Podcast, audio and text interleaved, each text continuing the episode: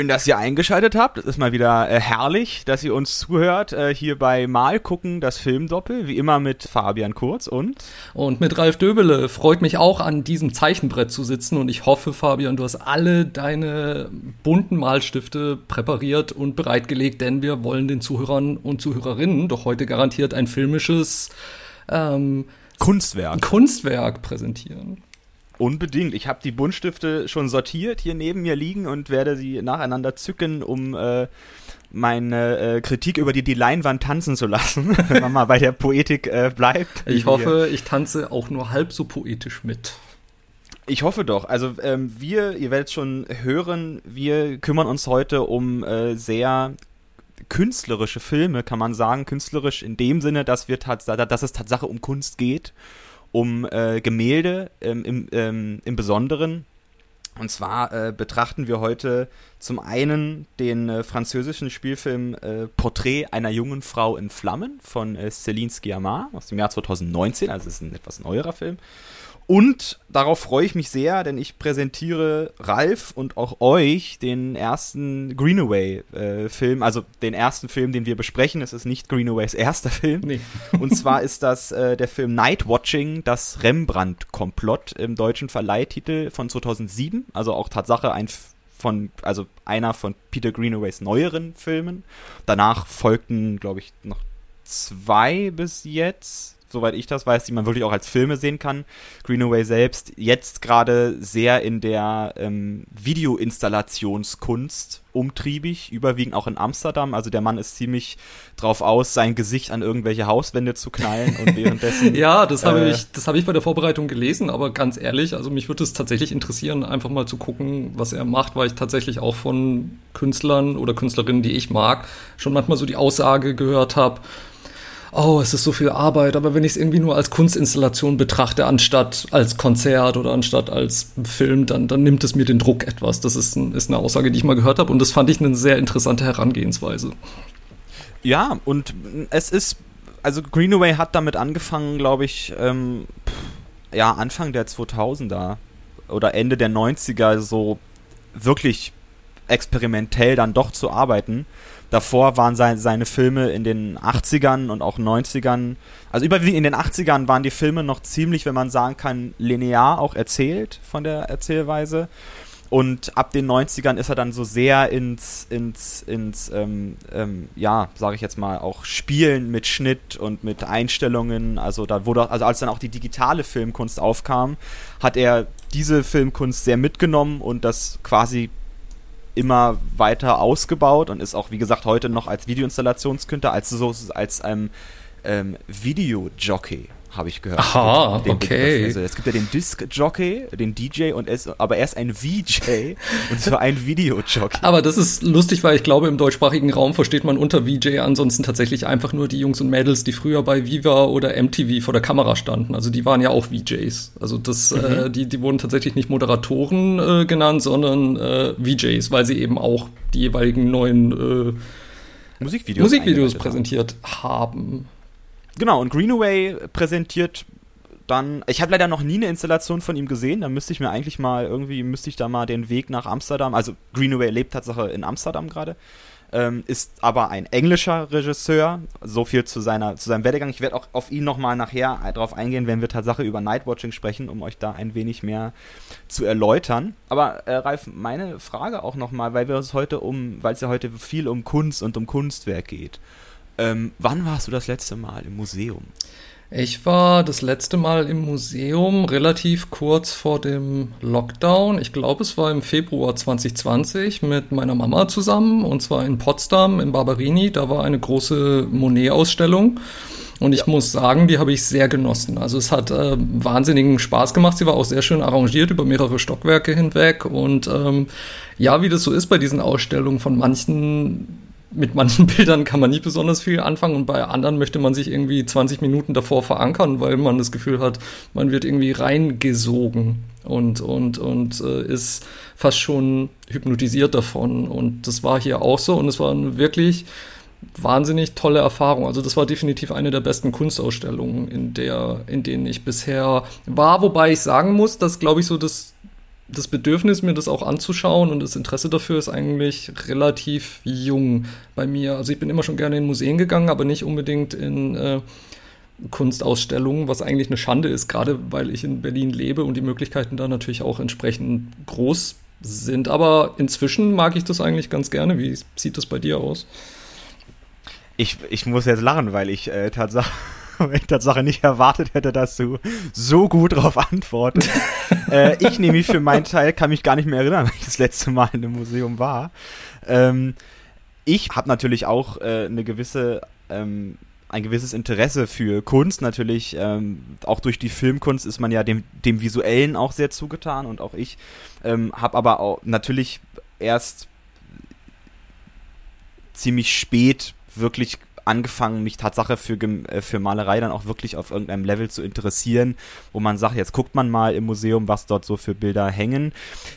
Ich bin eher an Architektur interessiert. Also ich gehe, wenn ich im Urlaub bin, gehe ich dann gerne in Kathedralen und sowas und gucke mir so gotische Bauten an. Das finde ich irgendwie interessant, wie die aufgebaut sind. Ähm, letztens, war ich in Belgien vor ähm, letztes Jahr wer fällt mir gerade ein, äh, während dem Lockdown konnte man Urlaub machen und da war ich im Urlaub.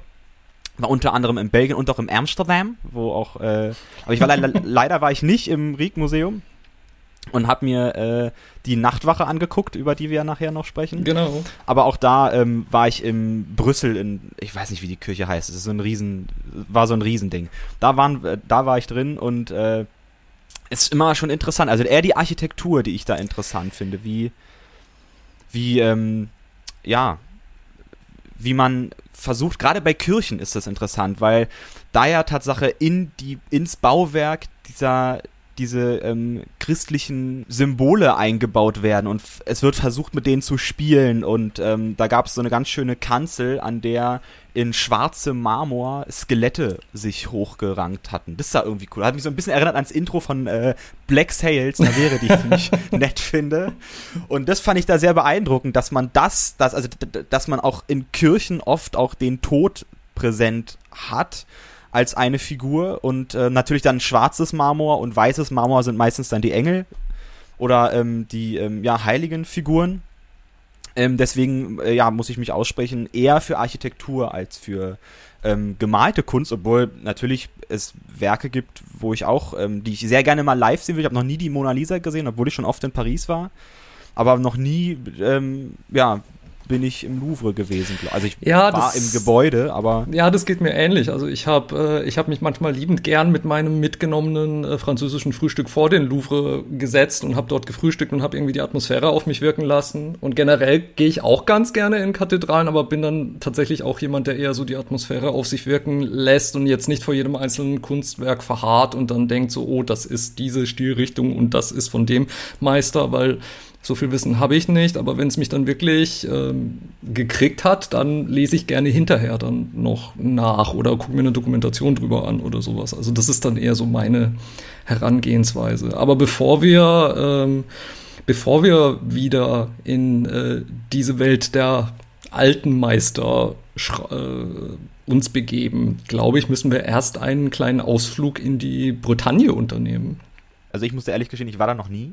Warst du da schon mal in der Bretagne? Ja, mehrfach mit meinen Eltern. Ähm, als ich klein war, sind wir dort öfter campen gegangen und gerade Quiberon und so, das äh, kenne ich noch und ich habe das eigentlich immer als sehr, ich habe diese Rauheit gemocht und auch die Nähe ähm, zum Atlantik natürlich und wahnsinnig interessante Landschaft. Ich erinnere mich auch an, an Flussfahrten mit Flamingos und, und ich war da eigentlich immer ganz gerne. Aber der Film, über den wir jetzt sprechen, Porträt einer jungen Frau in Flammen, nimmt uns auch mit auf die Halbinsel Quiberon, aber genauer an die Côte Sauvage, also an die wilde Küste. Und ich glaube, alleine ähm, alleine dieser Name passt eigentlich wahnsinnig gut zu dem Film, über den wir sprechen und äh, zu dem, was in diesem Film geschieht. Wie gesagt, ist Porträt einer jungen Frau in Flammen, Portrait de la jeune fille en feu, ein relativ junger Film von 2019 von äh, Celine Sciamma. Und ähm, er nimmt uns mit in die zweite Hälfte des 18. Jahrhunderts. Wir sehen ähm, eine Malerin, eine Zeichnerin, Marianne, die Unterricht gibt ähm, in einem Atelier verschiedenen Frauen und ihre Schülerinnen haben ein Gemälde quasi aus der Mottenkiste geholt. Das Gemälde Porträt einer jungen Frau in Flammen und man merkt sofort, dass Marianne wahnsinnig stark darauf reagiert, dass sie sehr emotional verbunden ist mit diesem Gemälde. Zu diesem Zeitpunkt wissen wir noch nicht warum. Ähm, der Film erzählt uns dann warum und nimmt uns mit in eine Zeit um das Jahr 1770, als Marianne von ähm, einer verwitweten Gräfin, gespielt von äh, Valeria Golino, wahnsinnig charismatische Frau in diesem Film auch, die Gräfin heuert Marianne an, um ein Porträt ihrer jüngsten Tochter Eloise zu zeichnen. Und das Besondere daran ist, dass äh, Eloise verheiratet werden soll mit einem Mann in Mailand. Sie selbst hat offensichtlich nicht besonders große Lust darauf ähm, und hat äh, bereits sich geweigert, einem anderen Malerporträt zu sitzen. Und deshalb sagt die Gräfin, komm zu mir, geb dich als Gesellschafterin aus, geh mit Eloise spazieren, beobachte sie, äh, präg sie dir ganz genau ein und dann zeichne das Gemälde aus dem Gedächtnis, ohne dass Eloise merkt, dass sie tatsächlich gezeichnet wird. Ähm, so versteckt Marianne auch ihre Arbeitsutensilien in dem Haus und diese langen Spaziergänge mit ihr und Eloise an der Küste, an dieser Côte Sauvage, sind eigentlich auch so etwas wie das Herzstück ähm, oder ein Herzstück dieses Films, denn man merkt sofort, irgendwie haben diese Frauen einen wahnsinnigen Draht zueinander, gegenseitiges Verständnis, das am Anfang noch unausgesprochen ist. Und diese Verbindung wird dann immer stärker, sodass sich Marianne irgendwann auch ähm, schuldig fühlt, dass sie Eloise beschwindelt, dass, dass sie ihr etwas vormacht. Und je länger sie Eloise kennenlernt, desto stärker kann sie zu ihrem wahren Ich vordringen und auch zu ihren wahren Bedenken, was ihre Zukunft betrifft. Und schließlich entwickelt sich daraus eine richtig, richtig schöne, aber auch, ähm, naja, dem, dem, dem Untergang geweihte Liebesgeschichte zwischen den beiden Frauen. Und ich glaube, an dieser Stelle möchte ich noch gar nicht mehr drüber sagen. Ich würde am liebsten gleich ähm, in die Diskussion einsteigen. Vielen Dank für die, ähm, für die Beschreibung, weil ich denke, das ähm, fasst den Film sehr gut zusammen.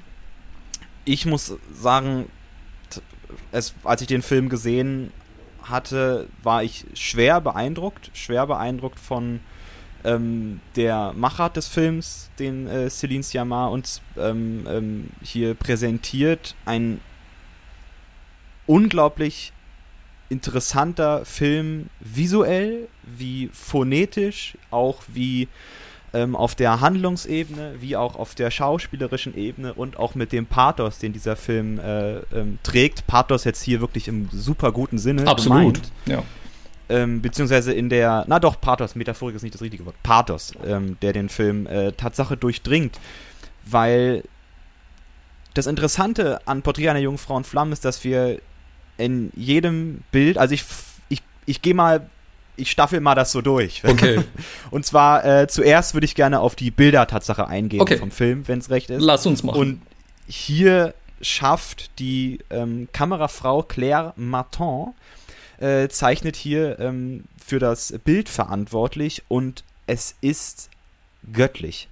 Da sitzt jeder Shot, jede Einstellung, man kann immer Pause machen, es sieht aus wie ein Gemälde, ja. es ist perfekt ausgeleuchtet, es ist perfekt ähm, dirigiert in, innerhalb des äh, Frames, wie man, äh, wie man des sagt. Des Rahmens.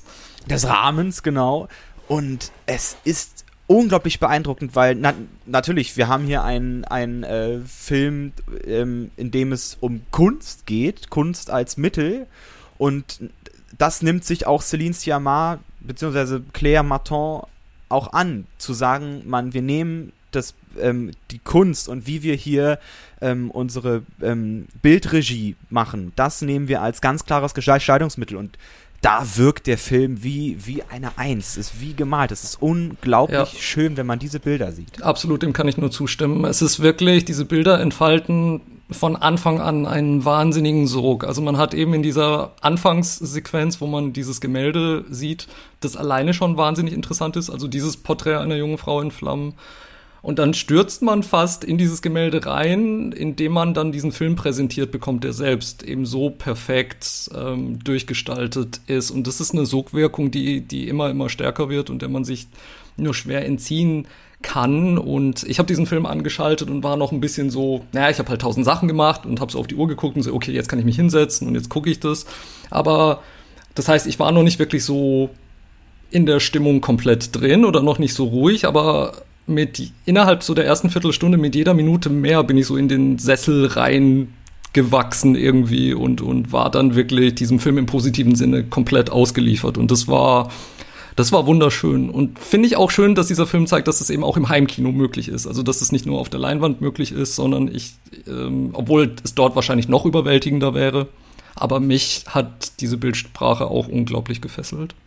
Unbedingt, ah ja, ich habe ihn auch im Heimkino gesehen und das war, oh, also dazu muss man auch sagen, alleine wie der Film es schafft, wirklich Licht zu präsentieren. Also ich habe noch nie so schöne Wolken gesehen, so einen schönen Himmel gesehen, so ein so, so schönes Wasser an der Bretagne, das Meer, wie blau, so azurblau, so also so stellt man sich die, also die Bretagne, wie man sie zum Beispiel aus dem, dem Film äh, Die Sties oder so kennt, ähm, ist ja sehr grau und irgendwie ähm, nicht so der schöne Teil Frankreichs, weil die ja alle lieber in den Süden fahren. ja, genau. Aber hier wirkt die Bretagne und hier wirkt das Setting, in dem wir sind. Zum einen ist es natürlich meint man, ähm, es, es ähm, visuell verklärt zu sehen, eben durch eine opulente Bildgestaltung, aber das ist im Endeffekt gar nicht so. Genau, es, ist, genau. es ist ausgesprochen realistisch, wie der Film damit umgeht. Also es passt wie Faust aufs Auge, dass, dass dieser, dass wir so eine Inszenierungsweise ähm, hier vorfinden in, in diesem Film, weil es zum einen die Handlung ähm, wunderschön ähm, präsentiert und auch ähm, einrahmt und auch natürlich, wie wir schon gesagt haben, als Mittel zum Zweck dient, um, ähm, um uns in diese Geschichte einzuführen. Aber obwohl man meint, man hat hier, also jedes, jedes ähm, Standbild ist Tatsache, sieht aus wie ein gemaltes Bild, ist es trotzdem echt, was wir sehen. Ja. Also das ja. ist, wie ich finde, Realismus und Naturalismus auf einer unglaublich komischen, paradoxen Art und Weise. Ja, das stimmt total. Dem würde ich mich komplett anschließen, eben auch als jemand, der schon in der Bretagne war. Und ich habe ähm, das Gefühl, dort zu sein, unbedingt wiedererkannt in diesem Film. Es hat sich wirklich realistisch angefühlt, aber auch alles andere an diesem Film ist wahnsinnig realistisch gemacht. Also ähm, die Gestaltung des Hauses eigentlich relativ karg und man, man spürt auch so, dass es wahrscheinlich auch schon ein paar hunderte Jahre alt ähm, ist. Die, die Art und Weise, wie die beiden Frauen ihre Freizeit verbringen, wie man es sich ja aus heutiger Sicht kaum noch vorstellen kann, aber dann auch wieder Momente, wo man denkt, okay, es ist vielleicht doch gar nicht so viel anders als heute. Also sie gehen spazieren und tauschen sich aus, äh, sie, äh, sie äh, spielen ihr Kartenspiel zusammen mit der Angestellten Sophie, sie lesen sich gegenseitig Geschichten vor, äh, vor allem natürlich ähm, Orpheus und, Orpheus und Eurydike, was sowieso eine ganz wichtige Rolle noch spielt in, innerhalb des Films und in der Handlung. Und man ich habe dabei gedacht, ja, okay, es ist gar nicht so viel anders wie heute, wenn man sich irgendwie kennenlernt. Man verbringt diese Zeit zusammen und ich weiß nicht, heute würde man vielleicht eine Serie gucken zusammen oder so, während sie an den Worten dieser alten Sage hängen und gleichzeitig auch die komplette Abwesenheit von Musik äh, in der größten, im größten Teil dieses Films und wenn sie dann eingesetzt wird, ist es wahnsinnig pointiert. Also dieser Realismus, der hat mich auch wahnsinnig beeindruckt. Okay, ich gehe auch zuerst mal auf das Phonetische ein. Ähm, da, also das hat mich wirklich beeindruckt, dass dieser Film ohne extra diegetische Musik auskommt. Das heißt, wir haben, also wenn Musik vorkommt, ist sie auch Tatsache innerhalb des, innerhalb der filmischen Welt vorhanden. Und man merkt aber auch, wie sehr man auch durch die heutige Seherfahrung, und das ist krass, weil das ist großer Unterschied zu, zu Greenaway nachher, ähm, Celine Sciamma verzichtet wirklich viel auf Musik und lässt das Bild überwiegend sprechen und, und ähm, natürliche Geräusche wie das Atmen, wenn sie ähm, über eine Klippe läuft oder wie das Meer ähm, ähm, gegen die Klippen schellt. Solche, so, solche Geräuschkulissen haben wir überwiegend. Und ich merke immer, wie sehr man dann doch durch die heutigen Filme richtig beschallt wird, manchmal mit Filmmusik, die dröhnt und über, also zum Beispiel Tenet von Christopher Nolan ist da ein gutes Beispiel, der letztes Jahr rauskam. da ist ja die Musik, also da ist die Musik zum Beispiel sehr, sehr opulent und sehr, sehr laut und sehr, sehr taktgebend. Und hier ist das nicht so. Also hier, wie du schon richtig sagst, haben wir dann manchmal Vivaldi, der gespielt wird.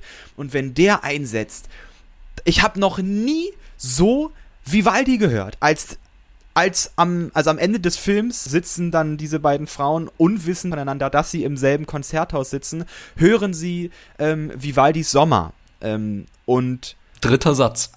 Der dritte Satz. Und als das losging, ich habe noch, ich habe das noch nie so gehört. Es war unglaublich, weil dieser Film es natürlich schafft, ähm, uns diese Musik so erfahrbar zu machen, als wenn wir sie also als wären wir mit diesen Figuren in einem äh, Konzerthaus und hören diese Musik.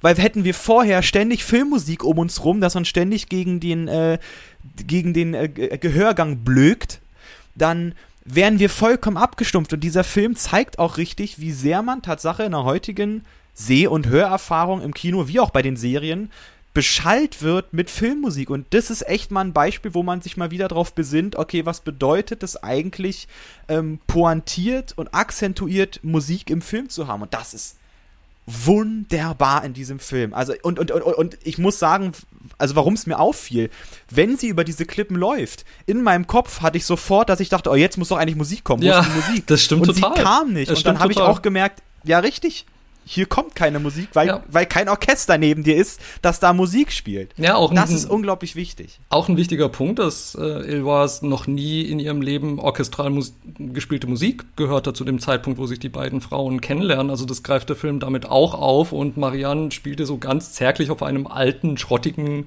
ähm, Cembalo. Cembalo. Äh, spielt sie ihr ja auch diese vier Jahreszeiten vor den, den Sommer und weckt damit ihr Interesse so ein bisschen.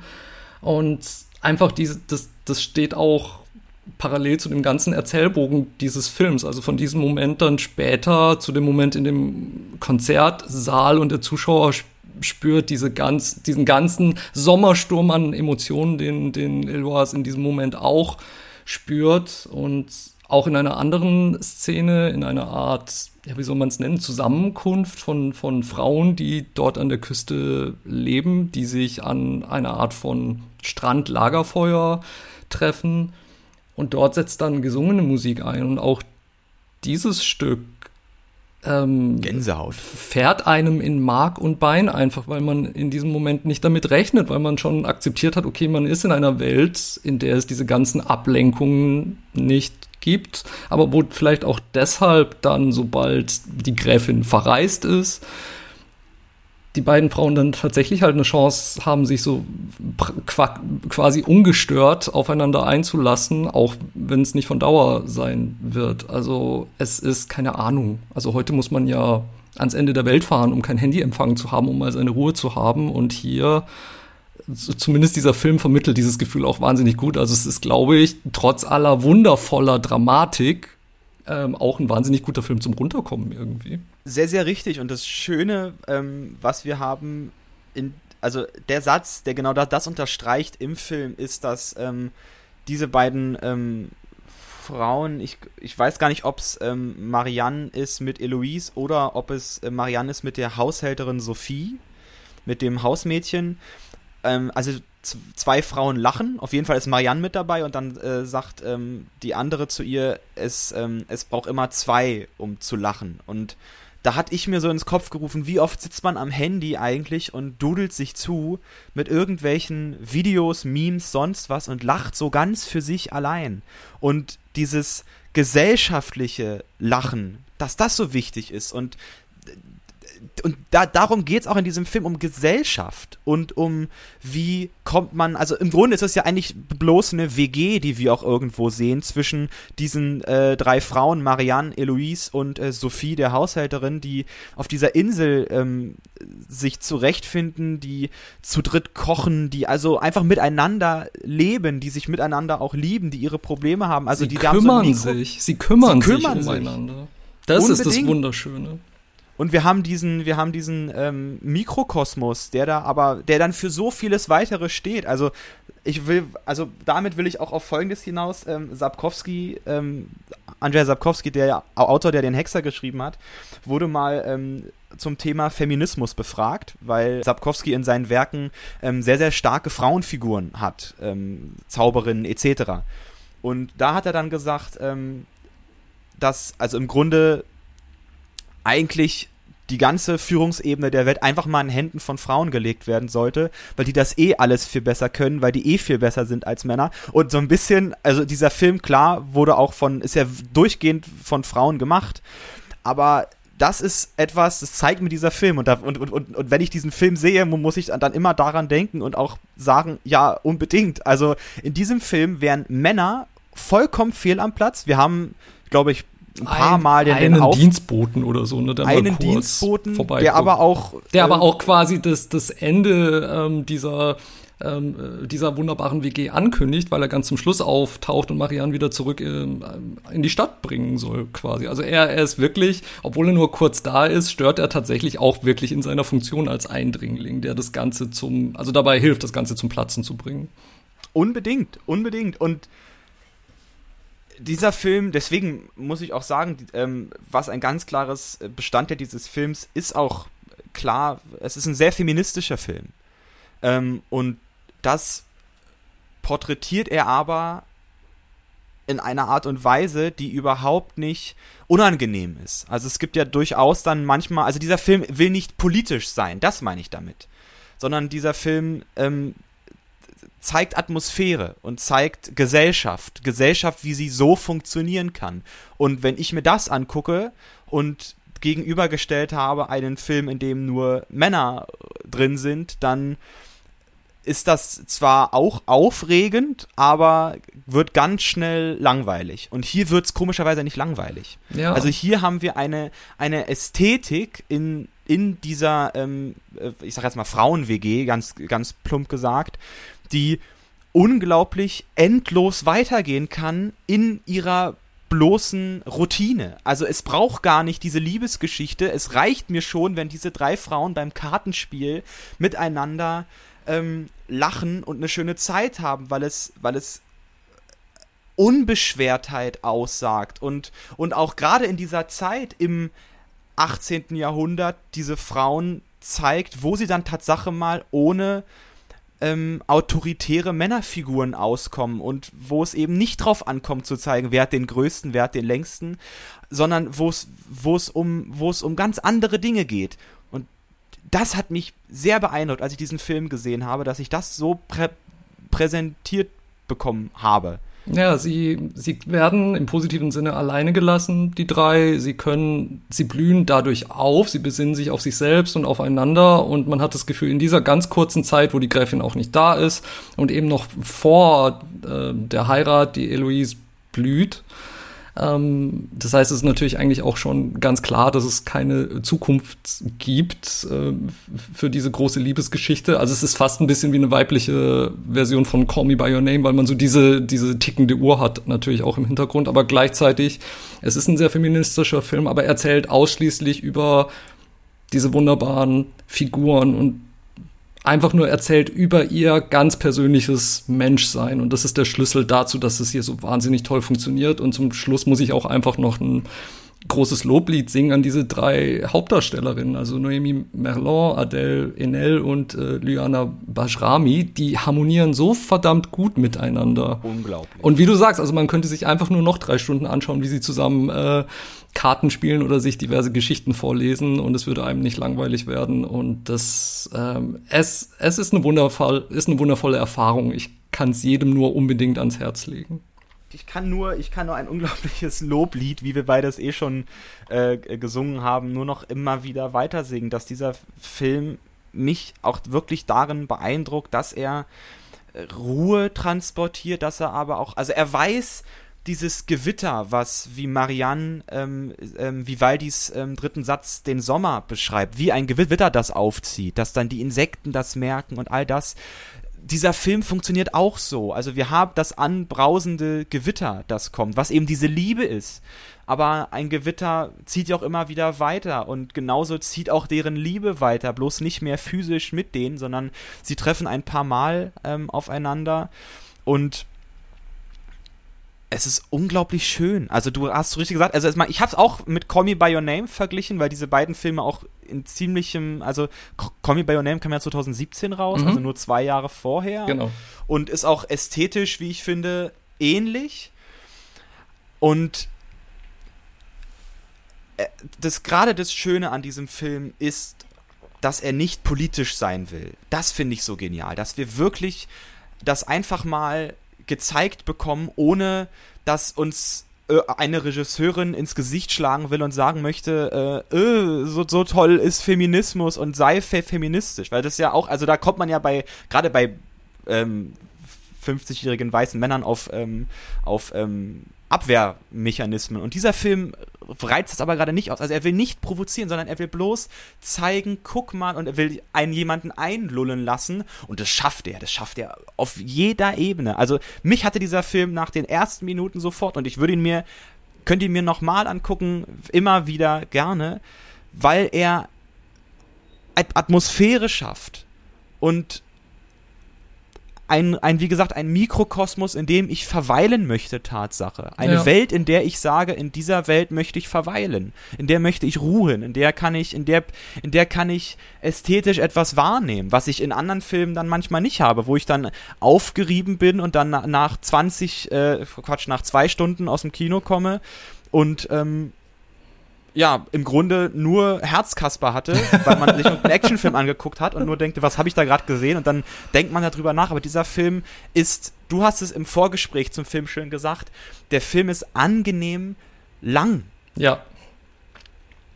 Punkt. Punkt. Nein, also ich habe dem eigentlich nichts hinzuzufügen. Es ist wirklich, ähm, es, es fühlt sich wie, ein, wie eine Art flauschige Decke an, in die man sich gerne, in die man sich gerne einhüllt, ein, einhüllen lässt und man verbringt wahnsinnig gerne Zeit mit diesen Figuren und man verbringt wahnsinnig gerne Zeit an diesem Ort, was für mich manchmal auch nicht so leicht ist, weil es schon ein sehr karger Ort ist, aber gleichzeitig stört es hier überhaupt nicht. Und das ist für mich die positivste Überraschung auch an diesem Film. Und wenn ihr euch auch so positiv überraschen lassen wollt, dann bitte, bitte guckt den unbedingt. Zum Beispiel bei Prime Video.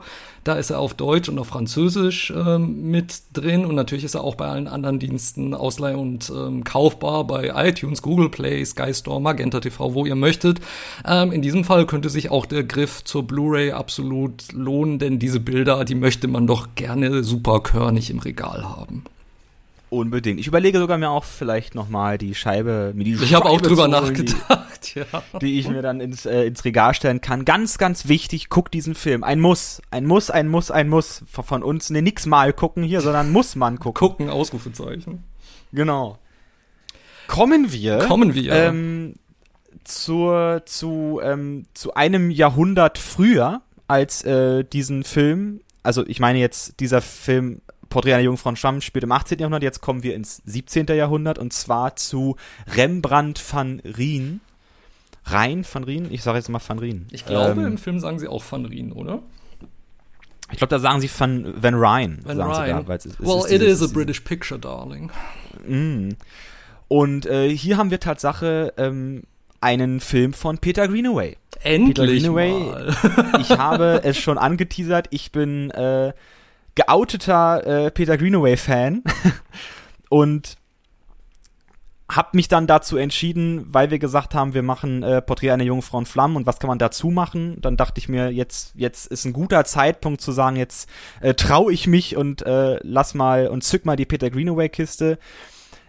Erstmal gehe ich auf diesen Mann ein und warum ich den so interessant finde. Sehr Peter gerne. Greenaway ähm, wird nächstes Jahr 80 dazu darf ich sagen, also der Mann ist auch betagt und äh, hatte in den äh, 60er, 70er ähm, keine Filmkarriere, sondern Tatsache eine Karriere als Grafiker. Also er ist, er ist gelernter ähm, Zeichner und auch dadurch zur BBC gekommen in den 60er, 70ern, hat dort als ähm, Cutter gearbeitet für einige Programme und ist dann durch seine durch mehrere Kurzfilme, die er gemacht hat, die ich auch sehr empfehlen kann, Ähm, die äh, die gibt's ähm, teilweise als Bonusmaterial auf einigen äh, Filmen von Greenaway und auch wirklich Tatsache physisch zu kaufen. Hat er sich dann so insofern einen Namen gemacht, dass dann die BBC gesagt hat, weißt du was, wir machen mal deinen ersten Film. Und dann hat er einen Drei-Stunden-Film produziert, 1980 kam der, glaube ich, ins Fernsehen, der hieß The Falls. Und ähm, darum geht's um, ich glaube, es sind 99 Personen, die nach einem nuklearen Supergau, die nach einem Supergau in England, ähm, also das ist diese fiktionale Welt, ähm, gestorben sind. Und zwar haben alle den gleichen Nachnamen Suffix und zwar Fall. Und das ist die das ist das durchgehende Element von diesem Film. Also Greenaway ist ein Regisseur, dem im Grunde genommen lineare Handlungen ziemlich egal sind, sondern er verbindet seine Filme durchweg mit Struktur. Also und mit ähm, Symbolik und mit Metaphorik. Ähm, da, also ziemlich viele Einflüsse bringen seine Filme voran. Also wir haben zum Beispiel bei ähm, seinem zweiten ähm, Tatsache dann Kinofilm, ein Set und zwei Nullen, ähm, zum Beispiel durchweg ähm, das Thema Verwesung. Also wir haben da zwei ähm, Zoo Zoologen, die ähm, sich als Experiment nehmen, den Tod darzustellen und ähm, fotografieren Äpfel, Tiere, wie sie verwesen und drumherum entsteht dann erst eine Handlung. Und äh, Greenaway selber ist dadurch, dass er Grafiker ist, sehr aufs Bild bedacht. Und warum er Filme macht, hat er mal geantwortet. In einem schönen Pen hat er gesagt, der Grund, warum er Filme macht, ist, weil, ähm, weil Gemälde keine Soundtracks haben. Und das steht natürlich schon zum einen im großen Kontrast zu dem, was wir bei Portrait gesagt haben. Also bei Greenaway merkt man auch, spielt Musik eine sehr große Rolle. Er hat mit dem ähm, britischen Komponisten Michael Nyman äh, auch zusammengearbeitet ähm, in den 80ern und dann auch bis in, na, Anfang der 90er haben sie sich dann zerstritten. Leider, muss ich auch sagen. Und auch danach muss, muss ich auch gestehen, sind Greenaways Filme nicht, nicht mehr so, wie sie in den 80ern waren. Also diese Zusammenarbeit war eine sehr, sehr wichtige Zusammenarbeit.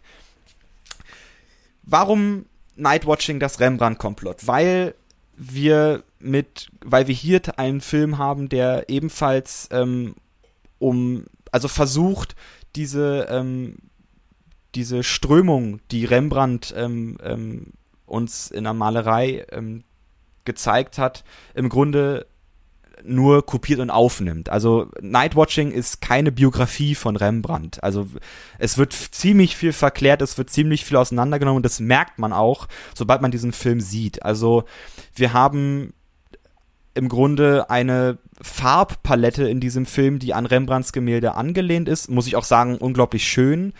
Und es geht im Grunde darum, wie Rembrandt ähm, 1642 diesen, ähm, dieses Bild die Nachtwache malen soll. Er bekommt diesen Auftrag. Und ähm, gespielt wird Rembrandt von dem unglaublichen Martin Freeman, ähm, muss ich sagen, mit gerade einer meiner derzeitigen Lieblingsschauspieler, die gerade existieren. Und deswegen auch diesen Film, weil Martin Freeman und Peter Greenaway machen zusammen einen Film, wo ich dachte, ah, das muss doch, das ist es doch. Und ähm, hier geht es ganz klar darum, dass ähm, Rembrandt dieses Bild malen muss. Währenddessen ist er mit seiner, ähm, oder bekommt er mit seiner Frau Hendrike, die auch tatsächlich seine Frau war. Also die Figuren, die wir haben, sind Tatsache ähm, historische Figuren. Ähm, seine Frau, nee Quatsch, Saskia heißt seine, seine Frau. Ähm, mit der er ähm, ein Kind erwartet und ähm, diese drängt ihn dann dazu, dieses Gemälde die Nachtwache anzunehmen. Und zu der Zeit war Rembrandt auch ein ähm, ein Star sozusagen. Also er hat ähm, unglaublich viele Aufträge gehabt, er war berühmt in, in, in den Niederlanden und bekommt dann diesen Auftrag und merkt dann mehr und mehr, wie er einer ja, wie er einer Verschwörung innerhalb dieses ähm, ähm, Zirkels, in dem er ist, ähm, mehr und mehr auf die Schliche kommt und diese dann auch in seinem Bild unterbringt, was sehr interessant ist, weil wir damit eine Interpretation von dem Bild Nachtwache haben, das auch so Tatsache ja existiert und was man jetzt auch äh, nun Tatsache voll restauriert begutachten kann seit, ich glaube, drei Wochen im, im ähm, Van Rien Museum in Amsterdam. Interessanterweise ist, dass Greenaway hier auch natürlich aus Geldmangel, muss ich sagen, auf ähm, konventionelles Erzählen verzichtet. Also diese, also er, er hat halt Tatsache ein Stu in einem Studio diesen Film aufgezeichnet und das sieht man auch bei Gott. Ich finde, das ist tatsächlich etwas, was mir gefallen hat. Also ich mag diese, ähm, ich möchte es nicht mal unnatürlich nennen, ich würde es eher sagen, übernatürliche Art zu inszenieren. Also, also dieses heightened Reality, diese zugespitzte Realität. Also man, man sieht, dass es Studiobauten sind, also egal ob wenn sie auf dem alten, äh, baufälligen Häuserdach äh, sitzen von Rembrandts Zuhause oder in seinem großen Atelier, in dessen Mitte äh, als großes Zentrum der Handlung auch dieses, dieses Himmelbett äh, ist, in dem alles Mögliche passiert, also wo auch ähm, das Kind zur Welt kommt, wo seine erste Frau Saskia dann auch sehr dramatisch verstirbt, ein Tod, von dem man sich nur sehr schwer wieder erholt. Das ist alles wunderschön das hat mir wirklich gefallen. Also die Optik generell fand ich bemerkenswert. Ich muss zugeben, dass dieser Stil dieser holländischen Gruppenporträts, das ist nichts, was mich ins Museum zieht. Das ist einfach nicht so mein Ding. Das ist mir irgendwie zu schwer. Oder ich habe mhm. ich hab das Gefühl, ich habe nicht so das Rüstzeug, um da wirklich ordentlich dahinter steigen zu können oder so. Jedenfalls löst das bei mir keine großen Emotionen aus. Aber die Art und Weise, wie das hier aufgegriffen ist, auch in diesen Schattierungen, die natürlich sehr, ähm, so wie diese Gemälde auch sehr, sehr braun und grau und, und düster mit interessanter Beleuchtung sind und so. Das ist wirklich wahnsinnig, wahnsinnig toll gemacht in diesem Film. Also da kann man wirklich nicht meckern. Das hat mich mega beeindruckt auf einer erzählerischen und Handlungsebene hatte ich doch einige Probleme, muss ich sagen. Und zwar vor allem mit der Verschwörungsstoryline. Oder ich fange erstmal wieder mit dem Positiven an, was mich wirklich bewegt hat ist die Chemie zwischen Martin Freeman als Rembrandt und ähm, zwischen Eva wie heißt die gute Dame? Eva, Eva Berthistle. Eva Berthistle als Saskia und später dann auch mit Emily Holmes als Hendrike, also eine neue Frau, die dann in sein Leben tritt, obwohl sie eigentlich schon die ganze Zeit da war. Ähm, ich finde, die Chemie zwischen Martin Freeman und diesen beiden Frauen ist wahnsinnig toll. Und in diesen Szenen war ich auch immer komplett da. Also das hat mich ziemlich gefesselt und gerade Saskia hat auch als eine Agentin hat einen wahnsinnigen Sinn für Humor auch oder auch Sarkasmus so ein bisschen und die beiden spielen sich die Bälle zu und es ist wirklich nur schön zu sehen. Aber diese, die Art und Weise, wie mich der Film da gekriegt hat, war bei der Verschwörungsstoryline in der Art und Weise, wie sie aufgeblättert ist, fast nie da. Also da hat mich der Film aus verschiedenen Gründen recht schnell verloren. Ich meine auch Tatsache zu wissen, woran das liegen kann, weil Greenaway gerne in seinen Filmen die Rolle des ähm, Tatsache des Allwissenden annimmt und gerade bei solchen Sachen durch britischen schwarzen Humor versucht, den man fehl, also den man auch, auch ein bisschen als arrogant wahrnehmen kann in seiner Inszenierungsart und Weise, ähm, dem Zuschauer das Gefühl gibt, ähm, mein Gott, bist du doof, dass du das nicht siehst. So. Das ist bei der, das ist bei Nightwatching ähnlich, weil wir haben hier eine Interpretation des Ganzen, als dieses Bild fertig ist, kommt ein, ähm, ich glaube, es ist da ein spanischer ähm, Kunsthändler oder so, ähm, der dieses Bild dann, dann unter die, die Lupe nimmt und es interpretiert. Und er interpretiert es auf eine Art und Weise, die so klar und deutlich ist, dass sogar Rembrandt das Gefühl hat, er würde hier ähm, hinters Licht gegangen, weil Rembrandt dachte, er sei das, der Arrogante, der, der dieses ähm, ähm, Gemälde so strukturiert hat, dass das am Ende, dass man es nicht merkt, dass er darin quasi diese ganze Bürgerwache ähm, von Holland ähm, hochgehen lässt, sozusagen mit Intrigen.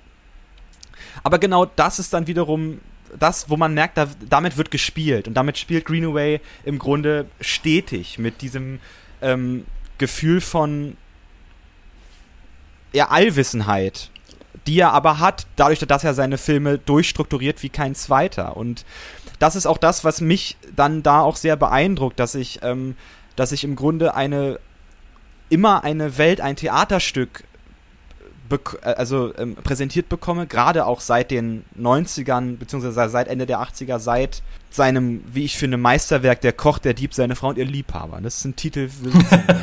ähm, äh, also ein Film, in dem er praktisch wirklich den, den Film auf die Theaterbühne gehoben hat und seitdem dann, obwohl er auch dann ein wenig ähm, visuell ansprechender wurde, beziehungsweise ähm, auch experimenteller wurde, eben durch so Videoinstallationen, besann er sich dann Tatsache oder sagen, oder viele Kritiker haben auch, ähm, finden deswegen auch Nightwatching etwas annehmbarer, weil Greenaway sich so ein bisschen auf seine Wurzeln hiermit bezieht und so ein bisschen versucht, ähm, ein in Anführungsstrichen lineares Narrativ sich irgendwie anzueignen, weil wir doch schon eine Entwicklung haben mit Rembrandt als Figur, weil er eben den Tod seiner Frau verkraften muss, die Geburt seines Kindes, die neuen sexuellen Erfahrungen, die er macht, mit ähm, zuerst mit Gertje, die ihn sexuell quasi ja besetzt wie ein äh, wie ein äh, wie ein Teufel und dann mit Hendrike, der mit der er wieder so etwas wie Liebe spüren kann.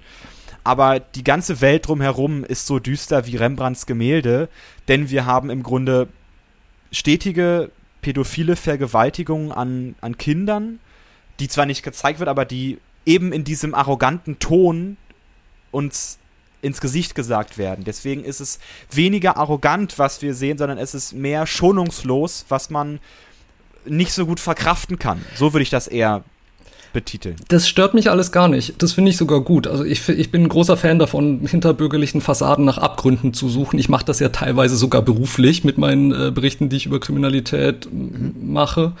Und das interessiert mich alles. Das ist auch ein Grund, warum ich, warum ich so Serien wie Law and Order wahnsinnig gerne gucke, weil, weil sie so, so gesellschaftliche, etablierte äh, Komponenten abklopfen und auseinandernehmen und sagen, okay, du willst der große Philanthrop sein, ja toll, du, du sponserst äh, das Waisenhaus, wo die Kinder an, an, an pädophile Freier ausgepimpt werden. Letztendlich mhm. ist es ja auch hier so, so, so ein ähnliches Komplott, das aufgedeckt wird. Und das Komplott an sich fand ich mega interessant, also die Prämisse davon. Und da, womit ich ein großes Problem hatte, ist, ist, dass äh, sich hier der Autor und Regisseur für mich nicht die Mühe gegeben hat, mich ein bisschen bei der Hand zu nehmen und zu sagen, guck mal, das sind die und die Leute, das sind die und die Strukturen und das steckt dahinter. Stattdessen wird es so nacheinander runtergerattert und ich wusste teilweise überhaupt nicht mehr, wer wer ist. Also es prallen so, es kommen lauter so Namen aus der Amsterdamer Gesellschaft, die auf einen einprasseln. Hasselburg, Egremont, äh, Fischer, Camp de Roy, Banning, Banning, Cock irgendwann. Und irgendwann weiß man gar nicht mehr, wo ist oben und wo ist unten.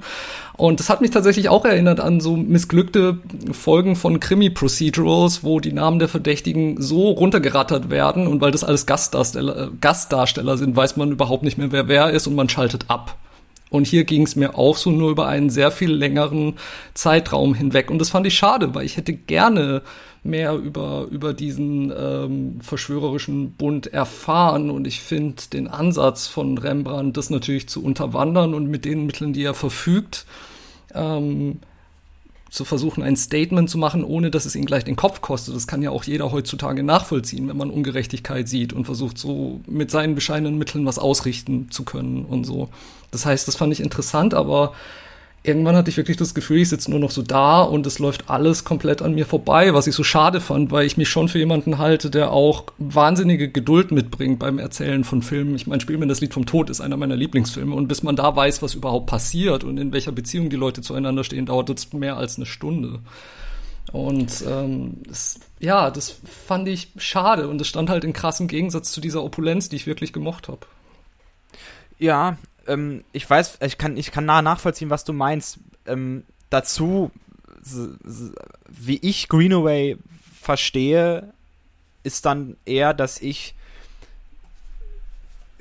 durch die Seherfahrung seiner Filme auch gar nicht mehr auf die Handlung aus bin in seinen Filmen, sondern ja. eher auf Atmosphäre, auf, ähm, auf, auf die Art und Weise, wie hier strukturiert wird. Also das finde ich dann immer, ähm, also, also das ist das, was ich interessant finde, weil ich dann glaube und auch teilweise weiß, dass es das ist, was, worauf Greenaway auch ankommt. Ich finde es immer schade bei Kritiken, ähm, dir jetzt sozusagen entgegenzuhalten, Greenaway wollte das so und so, weil das ist im Grunde egal, was Greenaway wollte. Wichtig ist, was wir aus diesem Film erschließen. Und dass du das gesehen hast, so, finde ich unglaublich wichtig, weil es mir, als ich diesen Film zum ersten Mal gesehen habe, genauso ging.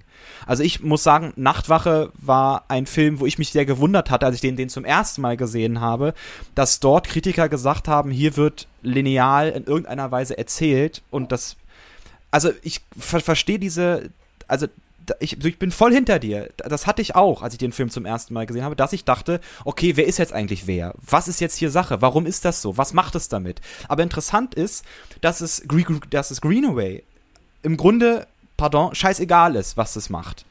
Ähm, meine ich, weil ich glaube, es geht hier weniger um, um um das Aufdecken einer Intrige und um zu zeigen, was für eine Intrige wir haben, als mehr, dass wir sehen, da ist eine Intrige und was macht diese Intrige eigentlich mit der Gesellschaft um uns herum? Und da muss ich sagen, funktioniert es dann wieder, weil wir dann eben diese, diese Arroganz in den Figuren drin sehen, die da, die, die schon fast eingespielt und es ist dieses Theaterhafte, wie sie miteinander reden, wie sie manchmal Sätze aufgreifen, bei also wie sie auch chorisch mit, miteinander sprechen, um ähm, Zusammengehörigkeit zeigen. Also dieser Film ist im Grunde ein Theaterstück, was ich mir ansehe und das aber eine Milieustudie ist, glaube ich. Und, und wie gesagt, Symbolik und Metaphorik ist und weniger ähm, weniger wirklich Handlung sein will. Das habe ich für mich irgendwann erkannt, als ich ähm, angefangen habe, Greenaway zu gucken und irgendwie zu gucken, dass ich Greenaway verstehe. Und ich glaube, das ist da meine Herangehen, also das ist meine Herangehensweise, mich auf diesem Film nicht unbedingt auf der Handlungsebene einzulassen, sondern den Weg über die Bilder, über die Struktur gehe, um zu gucken, okay, in welche Welt lässt mich dieser Film ähm, Metaphorik und äh, metaphorisch und symbolisch ein.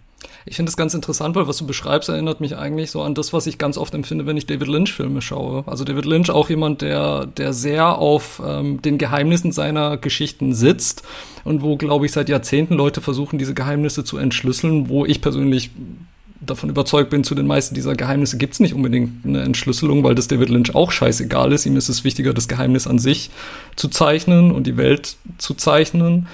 Und trotzdem, ähm, was, ähm, was mich dann aber halt wundert, ist, ich habe das Gefühl, David Lynch versucht dann auch gar nicht so diesen, diesen ähm, Pretext, äh, diese, er versucht nicht so zu tun, als ob es diese Handlung wirklich ausgereift gäbe, außer jetzt vielleicht in Twin Peaks oder so, aber das war ja eine linear auch erzählte Fernsehserie. Aber zum Beispiel auch ähm, in sowas wie Inland Empire oder so. Dass es dann einfach genüsslich über Bord wirft und sagt, hier ist das Geheimnis, hier ist die Welt, findet euch zurecht. Aber aus irgendeinem Grund schafft er es, wahrscheinlich auch durch, durch wiederkehrende Darsteller und weil ich diese Welt inzwischen schon viel besser kenne, ähm, mich dann, also dass ich mich da einfach zu mehr zu Hause fühle und besser aufgehoben fühle. Und hier habe ich dann halt nicht verstanden, warum, warum dann diese ganzen Namen, warum dann diese ganzen, diese ganzen schier endlosen Dialogszenen zwischen den Leuten. Es, es mag dann auf eine Art und Weise wieder realistisch sein, dass Leute aus einem gewissen Kreis halt über die Leute in diesem Kreis sprechen aber es hat für mich in diesem Moment als Zuschauer halt keinen Mehrwert, wo ich dann denke, ähm, lieber noch mehr Visuelles, um dieses Gefühl rüberzubringen, anstatt, anstatt diese, diese wiederkehrenden und wiederkehrenden Erzählungen, die komplett an mir vorbeigehen. Müsste ich jetzt gucken, wie ich darauf antworte, ehrlich gesagt. ähm, Aber es ist ja auch nicht leicht, auch weil, weil du kennst seine Welt. Ich kannte seine Welt nicht. Das ist mein erster ähm, Greenaway-Film und ich bin auch wirklich gespannt, jetzt auch welche aus den 80ern zu sehen. Und das ist das, ja. was ich meinte, eben so diese, diese David Lynch-Welt, die kenne ich inzwischen so aus dem FF, dass ich mich halt wahrscheinlich auch sehr viel leichter auf diese Geheimnisse und diese Nicht-Antworten einlassen kann und das mir überhaupt nichts ausmacht. Und vielleicht braucht man hier auch noch ein bisschen mehr Zeit, um, um die Spielregeln dieser Welt ähm, verstehen zu können. Aber für mich hat sich, war ich dann halt immer traurig, weil ich so hin und her gerissen war. Einerseits eben zwischen diesen diesen persönlichen Beweggründen von Rembrandt, die teilweise wirklich sehr gut äh, rüberkamen und halt eben dieser zweiten Ebene, die mich dann irgendwann gelangweilt hat, leider. Mhm. Ja, also ähm, du beschreibst bei Lynch ja auch diese Hermetik und die ist Tatsache bei Greenaway genauso da. Und ähm, es, es kann sein, dass man durch, durch eine geschulte Seherfahrung dann durch sein, dein, durch sein Werk dann zu einem Schlüssel kommt, wo man sagt, okay, jetzt ähm, sehe ich diese Filme so und so. Also so war es bei mir. Ich habe ich hab irgendwann angefangen, diese Filme auf, eine, also auf, auf eine Art zu sehen, und mir, und mir eine Art ausgesucht, dass ich sage, okay, das lässt mich diese Filme so und so erfahren und weil ich mich auch intensiv mit ihm auseinandergesetzt habe, es gibt ein richtig gutes Interview von ihm. Ähm, er hat 2014 die Auszeichnung von der äh, britischen Filmakademie bekommen für Outstanding Contrib Contribution to British Cinema. Und dazu gab es ein äh, Panel, auf dem er ein, also ein 50-minütiges Interview mit ihm ähm, vor Publikum und das ist ein gutes Einsteigeinterview. Das gibt es auf YouTube. Kann ich jedem ans Herz legen, der sich wirklich auch dafür interessiert und für diesen Mann interessiert, weil es auch in gewisser Weise zeigt, wo kommt der her und ähm, was macht er und warum macht er Filme. Und wenn man das dann so ein bisschen weiß und weiß, wie dieser Mensch funktioniert in gewisser Weise, dann weiß man auch die, vielleicht dieses auf den ersten Blick arrogant wirkende Övre, was es, was für, also mir ging es genauso, bis ich irgendwann gedacht habe, oh, das ist cool. Also irgendwann muss man es auch einfach annehmen und sagen, oh, das finde ich jetzt cool. Ähnlich ist es bei, ähm, ist es, also so geht es aber bei anderen Regisseuren auch. Also warum mag man Tarantino? Weil man es cool findet. Andere finden den grauenvoll. Warum mag man Michael Bay zum Beispiel? Der auch, wie ich, ich finde den grauenvoll, aber andere finden den gut, weil sie es cool finden, weil sie es toll finden, weil sie den Zugang zu haben. Ja, ich glaube, das ist tatsächlich, das ist wahrscheinlich auch so ein Fall. Ich glaube, es gibt tatsächlich so wunderbar polarisierende Gestalten ähm, in der Welt des Films und wahrscheinlich ist es hier ähnlich, was ich auch noch wahnsinnig interessant fand, Unbedingt. eben als ich, als ich dann äh, noch ein bisschen hinterher recherchiert habe, ist, wenn man dann auch noch mehr über die Nachtwache und die Interpretation von die Nachtwache sehen will, dann kann man sich wieder an Greenaway wenden, denn er hat direkt nach dem Film noch etwas gemacht. Genau, er hat einen Dokumentarfilm gedreht, J'accuse heißt der, ähm, und dort greift er dieses Komplott, was er in uns in Nightwatching äh, gibt, wieder auf und bricht dadurch wirklich diese Dok ähm, dieses Bild nochmal auseinander. Dazu muss ich sagen, das weiß ich nur, weil ich drüber gelesen habe. Ich habe diese, ich habe diese Doku zwar, habe sie aber noch, bin noch nicht in den Genuss gekommen, sie mir anzusehen.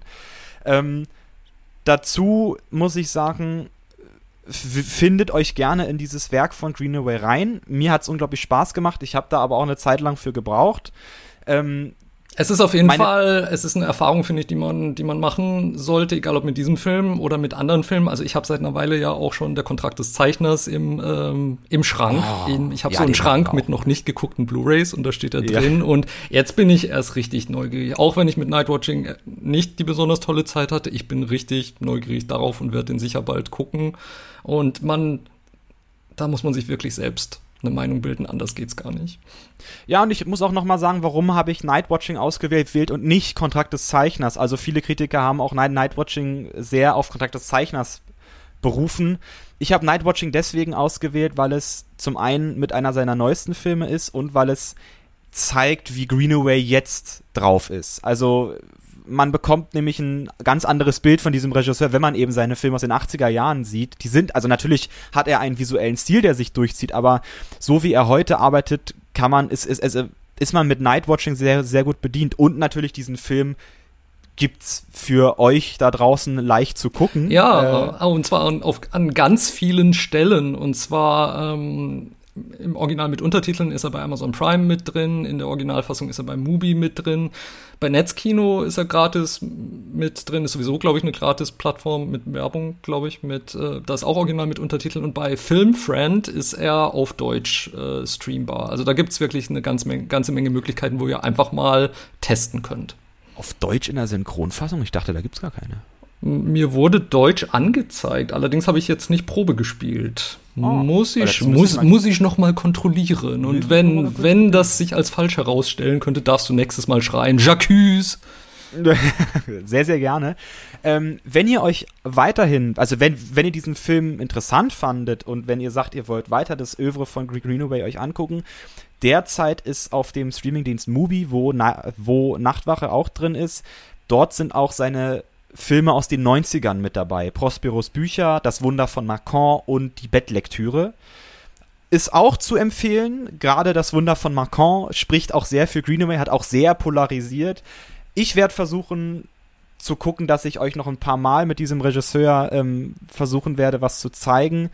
Mir geben diese Filme immer sehr, sehr viel und auch, auch hier war es wieder, als ich den Film gestern gesehen hatte, unglaublich schön, weil man muss Greenaway mehrmals gucken, um ihn vielleicht dann wirklich zu verstehen. Und wie gesagt, ich habe ihn beim ersten Mal, habe ich Nachtwache genauso aufgenommen, wie, wie du ihn aufgenommen hast. Und jetzt habe ich dann ihn gestern dann doch ein bisschen mehr verstanden, weil ich dann doch nochmal anderes gesehen hatte von Greenaway, weil ich dann Sachen über ihn gelesen habe. Also es, es kommt, bei manchen Regisseuren kommt es Tatsache auch drauf, so ein bisschen drauf an, was will der Autor eigentlich, obwohl ich das immer schwierig finde und obwohl wir das auch eigentlich so beigebracht bekommen, ein bisschen im Studium, dass wir uns nicht am Autor festhangeln sollen, wenn es um Filme geht, weil wir interpretieren hier aus dem Kunstwerk heraus. Der Autor wird eines Tages tot sein, wir können ihn nicht dazu befragen, gerade bei Rembrandts Gemälden. Wir können, Rem wir können Rembrandt nicht fragen, was, äh, was er damit aussagen wollte, sondern wir können es nur interpretieren. Und wenn man so anfängt, an Filme ranzugehen, so wie du das auch gemacht hast und geguckt hast, was, was kann ich aus diesem Film ziehen,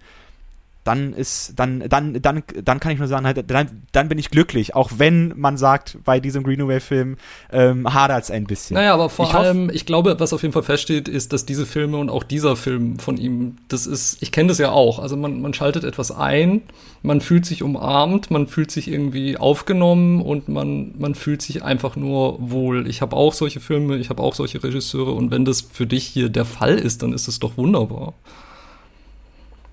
Unbedingt.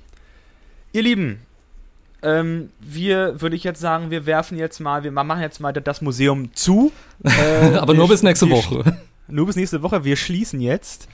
Ähm, hab vielen, vielen Dank, dass ihr dieser ähm, recht ähm, kunstvollen Folge zugehört habt. Ich fand es mega spannend. Ich fand unsere Filmauswahl total toll. Also es war ähm, es hat war, sehr Spaß gemacht, diese Filme zu ja, gucken. Ja, es war viel Unerwartetes dabei und es war auch wirklich eine, im positiven Sinne auch mal so eine Art Kraftanstrengung, für die man wahnsinnig belohnt wird, weil das, glaube ich, beides Filme waren, in die ich vielleicht nicht als erstes automatisch reingerannt wäre. Aber es war jetzt auf jeden Fall eine Erfahrung, die mich bereichert hat. Unbedingt.